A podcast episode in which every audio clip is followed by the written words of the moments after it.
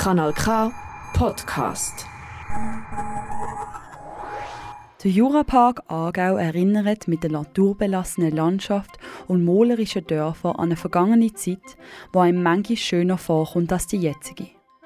So einfach ist es aber nicht. Früher ist es nicht besser oder schlechter, sondern ganz anders gesehen.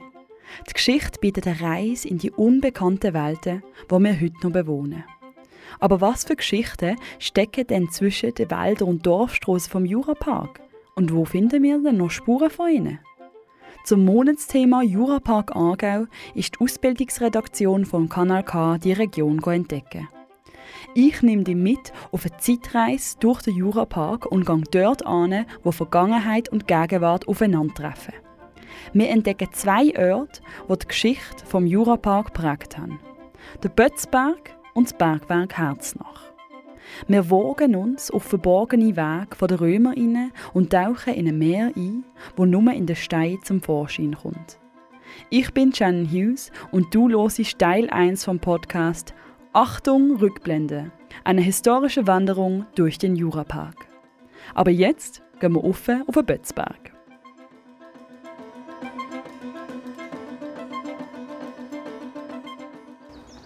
Wie oft bist du schon durch den Wald gelaufen und hast dich gewundert, wer alles genau dort durch ist? Auf Weg, wo andere schon gegangen sind, kannst du Geschichte selber erfahren. So ist es mit dem Römerweg, wo über einen Bötzberg führt. Der Bötzberg bildet schon seit 2000 Jahren eine wichtige Route in der heutigen Nordwestschweiz. Manche Historikerinnen glauben, dass der römische Geschichtsschreiber Tacitus in seiner Geschichtsschreibung aus dem ersten Jahrhundert nach unserer Zeitrechnung den Bötzberg schon erwähnt hat. Dann soll er Mons Vocetius geheissen haben. In der Römerzeit ist der Bötzberg die kürzeste Route zwischen dem Legionärslager Vindonissa beim heutigen Windisch und der Kolonie Augusta Raurica beim heutigen Augst gesehen. Legionär, aber auch Händlerinnen sind mit hoher Wahrscheinlichkeit über die Route gekommen. Viele Forschungen in der antiken Geschichte der Region hat im 20. Jahrhundert der Professor Rudolf Lauer gemacht. Im Gebiet, wo sich der Römerweg befindet, sind keine römischen Funde gemacht worden, aus dem frühen Mittelalter aber schon. Darum vermuten HistorikerInnen, dass Teile von diesem Weg noch bis ins 13. Jahrhundert gebraucht worden sind. Ganz ohne Spuren ist der Römerweg auf dem Bötzberg keineswegs. Ich habe Urs Frey, Landschaftsführer beim Jurapark Aargau getroffen und bin mit ihm entlang der Spuren der Römerinnen gewandert. Also da sehen wir jetzt hier rechts unten den Graben, der hier draufkommt. Das ist das Trasse von dem Römerweg, der dann hier vom, vom Bach her unten hochgekommen ist mhm. und dann hier drauf geht. Wir sind jetzt hier auf einem Seitenbord laufen wir drauf und sehen dann links da einfach den tiefen Graben, der relativ steil ist und man kann sich da vorstellen, wie mühsam das, das für die Leute war, da mit äh, Fuhrwerk da drauf zu äh, ziehen. Ja. Also man wundert sich ja eigentlich, wieso der Weg so in einem tiefen Graben innen ist. Aber äh, weil es da relativ viel Mergel hat und es recht steil ist, kann man sich vorstellen, dass da durch äh, Wasser immer wieder ausgeschwemmt hat und dass sie dann da immer wieder haben müssen den Weg freilegen und zum Schluss da halt eben eine rechte Böschung und ein grosses Board gegeben hat. Ja. ja. Sie sind ja wirklich mit der Kehre es war eigentlich eine Handelsroute mehrheitlich. Ja, ja. Mhm. Also gut, ursprünglich wahrscheinlich sehr viel Fußmarsch für Truppen der Römer, die da zwischen Vindonissa und Augusta Raurica mhm. zirkuliert haben. Ja. Auf den ersten Blick sehen die Gräben am unteren Römerweg noch nicht speziell aus. Es hat aber nebendran Vertiefungen, die wahrscheinlich gebraucht worden sind, um Wasser und Schlamm abzuleiten. Wir laufen den Berg durch und kommen an eine erste Ausweichsstelle. Hier mussten die Kerne aneinander vorbeikommen. Der Weg war ja relativ schmal. Also später, dann so im Mittelalter, liest man so von Strassenbreite von 5 bis 8 Fuß breit, also knapp 2 Meter. Oder? Und äh, da war es äh, so, gewesen, dass Karrengleise eine Spurweite von einem Meter hatten. Und äh, darum ist der Kanal relativ eng, da, der Graben.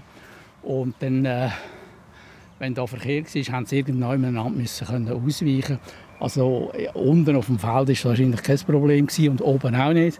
Aber hier am Hang nach. Und dann haben sie da haben sie dann so eine Ausweichstelle gemacht. Also da sieht man jetzt vier Gleise. Also da ist der, für den Eintwagen wahrscheinlich am meisten befahren gewesen, oder? Und da dann da bis über den zweiten, mhm. zweite Gleis, wo sie einander haben können überholen. Genau, weil wir, sehen, wir stehen da eigentlich auf einer ja, Steinplatte, ja, genau, aus einer Steinausstellung und man sieht wirklich ja. im Stein in so Kerben ja. ähm, zweimal für die Wagen Karrengleis, ja. wo man dann oben viel tiefer noch hat. Oder? Ja. Und die, wegen der Schichtung von diesen Juraplatten hat es da halt so wie Treppenstufen gegeben, aber die sind eigentlich natürlich gewachsen. Die, sind, die hat man nicht äh, extra so gemacht. Man hat, irgendwann ist es dann wieder abgebrochen und dann ist wieder eine Stufe höher gekommen. Und so ist der Weg dann da darauf gegangen. Und, ja. Die Karrengleise, die man in den Stein sieht, fallen mir richtig auf. Sie sind in sehr regelmäßigen Abstand und fast perfekt im Weg erhalten. Der Urs Frey meint, dass es verschiedene Theorien dazu gibt, wie die Gleise denn entstanden sind. Es gibt Theorien, die sagen, dass sie alleine durchs, durchs Fahren immer auf dem gleichen Gleis passiert. Mhm. Aber wenn das so wäre, dann wären die nicht so schön regelmäßig und so spurbrei, also spurtreu. Mhm dann wäre das ein, ein ausgekahretes Zeug. Also ich, man geht davon aus, dass die ursprünglich eingemeißelt worden sind und erst nachher durchs Ausschleifen mit den Rädern dann äh, so äh, glattrandig geworden sind. Ja, und natürlich liegen ja jetzt auch irgendwie so 1000 bisschen, ja, mehr als 1000 ja, Jahre dazwischen ja, und Abnutzung ja. macht das natürlich auch schön. Ja, wobei man muss natürlich daran denken, dass äh, ursprünglich ja die Kerren keine Eisenbereifung hatten. Also dann haben die nicht können gross da wie mit einem Eisenwagen da die, mhm. die, die, die Steine, die, ja, die Steine ausfr ausfräsen, mehr oder weniger. Also das ist eben schon das naheliegend, dass man das von Hand gemacht hat. Anhand der Steine am Römerweg sind aber auch andere Aspekte vom Verkehr über den Bötzberg zu erkennen. Wie die Felsen entlang vom Weg aussehen, gibt uns zum Beispiel Hinweise zu den Rädern an den Wegen. Die Fahrten können wir beim Laufen über einen steinigen Weg schon fast nachfühlen. Man kann erahnen, wie gross die Räder waren, weil äh, man sieht hier schön, äh, so eben auf, Kniehöhe ist es wieder äh, ausgeweitet, der Fels da, dass wahrscheinlich Drahtnaben irgendwann da durchgelaufen ist und da so grosse Räder an diesen Fuhrwerken haben müssen können durchfahren und teilweise ist es ja eigentlich typisch, dass äh, das äußere Gleis tiefer ist als das innere.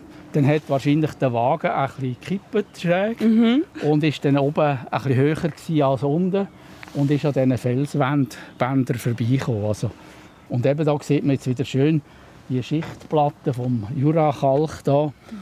der, wo dann halt da immer wieder fast wie, wie Stegentritt hat und ist wahrscheinlich auch sehr mühsam für die Ross, ja. da etwas zuzuziehen und äh, bei einem schweren Fuhrwerk hat man ja nicht können zwei Ross nebeneinander haben, sondern man musste hintereinander haben.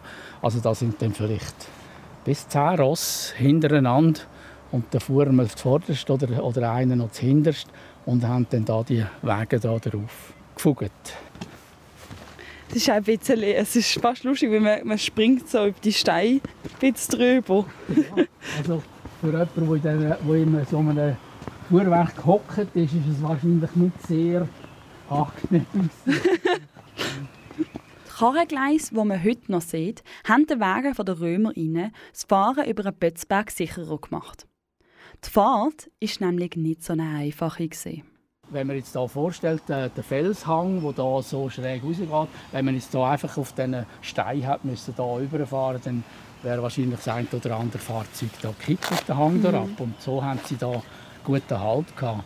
Ist natürlich später dann ein Problem geworden, oder? Wo mit der Zeit sind die Fuhrwerke schwerer geworden, breiter und dann haben die plötzlich da den Weg nur noch mit Saumtieren und Wanderer, also Fußgänger können benutzen und der Fuhrwerksverkehr hat da, ist da nicht mehr gegangen. Wo wir weiter den Berg durchlaufen, kommen wir zum Römertor. Heute stehen dort zwei große Felsen, dazwischen ein Baum und hinten dran strahlt uns schon die Sonne von der Wiesen entgegen. Das Römertor ist ein wichtiger Ort für die Erforschung der römischen Spuren auf dem Bötzbergsee. Hier hat der Professor Rudolf Lauer vor rund 100 Jahren Grabungen gemacht. Der Lauer, als er das eben 1920 beschrieben hat, hat er gedacht, es könnte sogar sein, dass die Platte oben durchgehend war und was man da fast einen Tunnel hatte, einen kurzen. Es ist halt ein eine Eigenart hier vom Bötzberg, wo äh, Eiszeit, also Schwarzwaldgletscher, den Schutt da auf dem Juraplateau abgelagert haben, hat es dann eben so eine richtig hohe Platte gegeben von, dem Nagel, von dieser Nagelflur. Und äh, wahrscheinlich äh, ist das unvorher gesehen, wo die da in die Straße da geplant haben, dass sie da plötzlich so einen Fels, Felsriegel vor sich haben und haben dann da müssen da so einen engen Durchgang machen. Mhm. Und wo der Lauer da eben gegraben hat, hat er da ja, man sieht dort, wo die Felswand ist, hat er da einen Schnitt gemacht und dann hat er tief unten hat er gefunden, äh, so dicke Baumstämme quergelegt, dann wieder so Steinmöcke, dann wieder ein Baumstamm, also einen sogenannten Knüttelpfad oder Knüppelpfad, wie man sie äh, so in diesen Moorgebieten sieht, wo einfach ein Baumrugel am anderen liegt, dass man trockenen Fußes da durch Jetzt, eben, jetzt sind wir auf dem sogenannten Römerweg da, aber man findet eigentlich nie etwas Handfestes, wo wird beweisen, dass das wirklich die Römer sind. Aber äh, er hat da sehr viel Hufeisen und Hufnägel gefunden und aber die hat man dann so auf die Zeit von 1200 datiert, oder mm. so 12 1300 und ja jetzt da von da aus ist dann der, der Weg einfach über den Feld darauf, mhm. aber man kann ihn eigentlich nicht mehr lokalisieren. Oder? Man hat nur noch so von alten Karten kann man den Verlauf erahnen, wie er dann über den Bötzbergien Richtung Umikenbrück äh, Vindonissa gegangen ist. Vieles zu dem Weg der Römerinnen auf dem Bötzberg ist unklar. In der Forschung ist man sich nicht einig, ob der Römerweg genau jetzt der ist, wo ich mit dem Urs frei laufe. Das ist auch so, weil es fast keine schriftlichen Quellen zu dieser Region mehr gibt. Im Jahr 69 nach unserer Zeitrechnung beschreibt der römische Historiker Tacitus einen Krieg zwischen den Helvetierinnen und den Römerinnen. Auf dem Bötzberg alias Mons Vocetius haben die Helvetierinnen bei der Niederlage im Krieg Zuflucht gesucht. Oben auf dem Berg finden wir dazu einen Gedenkstein. In Erinnerung an die Schlacht der Helvetier gegen die Römer, wo sie da von den Römern vertrieben worden sind auf dem Mons Vocetius ob der genau da war, da streiten sich ja die Historiker immer noch. Eben, wo da die haben müssen flüchten auf den Mons Volcetius und dann zum Teil abgemetzelt worden sind oder versklavt. Ja, so wie es der Tacitus da geschildert hat. Als wir den Bötzberg wieder durchlaufen, erzählt mir der Urs Frey, wie stark seine Beziehung zu der Landschaft vom Jurapark ist. Also sehr intensiv, weil ich äh, ja, lebe jetzt schon so lange da in dieser Gegend und äh, kenne sehr viel von der Landschaft, auch von den Pflanzen und von den Leuten und, und bin halt vom Beruf her sehr viel unterwegs gewesen, überall höher und kreuz und quer und durch das äh, ja, ist man da eigentlich ein bisschen vernarrt in die Landschaft und auch aber in die Geschichte von, der, von diesen Dörfern und, ja, und in die äh, alten Sachen, die man da ausgraben kann in den Archiven und, und in der Literatur. Ja, das ist es das, ja. ja. Durch die Landschaft Geschichte zu erleben, ist ganz anders als in den Büchern. Es sind verschiedene Eindrücke, die ich von der Wanderung über den Bötzberg mitnehme. Was mir am wichtigsten dunkt, ist, dass man auch allein durchs Durchlaufen auf eine ganz eigene Weise mit der Vergangenheit in Kontakt treten. Wenn du jetzt selber den Römerweg willst entdecken dann steig jetzt auf den Bus auf Effigen. Von dort kannst du nämlich raufgehen. Und wenn du dazu noch mehr spannende Geschichten hören willst, dann musst du mit dem Landschaftsführer Urs Frey auf eine Wanderung. Alle Informationen dazu findest du unter jurapark-aargau.ch. Das ist der erste Teil vom Podcast Achtung Rückblende, eine historische Wanderung durch den Jurapark von der Shannon Hughes.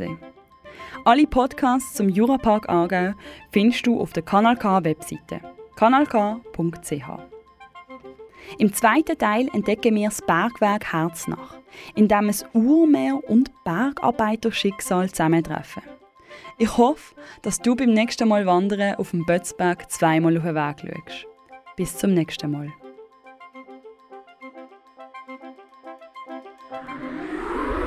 Das ist ein Kanal K Podcast Jederzeit zum Nachhören auf kanalk.ch oder auf deinem Podcast App.